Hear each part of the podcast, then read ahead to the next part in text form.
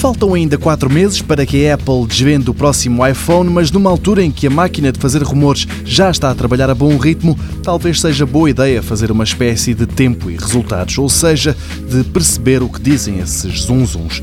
E o maior, em termos de importância, é aquele que afirma que este ano vamos conhecer três novos telefones. Dois, bem entendido, serão uma espécie de iPhone SE, que é como quem diz, versões melhoradas de modelos que já estão à venda atualmente, e depois sim, o principal, o equipamento com que a Apple vai assinalar o décimo aniversário do iPhone. E este, ao que tudo indica, será o tal que vem com um ecrã curvo nos lados. Aço, dizem as fontes da agência Bloomberg, e vidro curvo.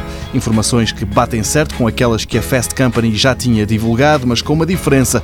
O que tem sido dito é que mesmo o ecrã se dobra no interior do equipamento para dar o tal efeito curvo, mas a Bloomberg diz que a Apple abandonou essa ideia. O ecrã será plano e apenas o vidro apresentará uma ligeira curva em ambos os lados. Será, portanto, mais uma opção cosmética do que outra coisa. Certo, pelo menos de acordo com os rumores, é que o ecrã vai ter tecnologia OLED.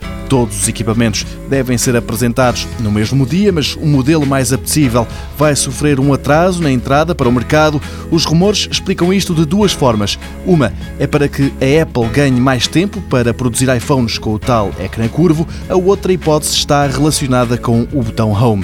Diz-se que a Apple quer incorporar o sensor de impressões digitais diretamente no ecrã, desaparecendo assim o botão principal do iPhone, um objetivo que arrisca adiar para 2018 a chegada às lojas do novo telefone.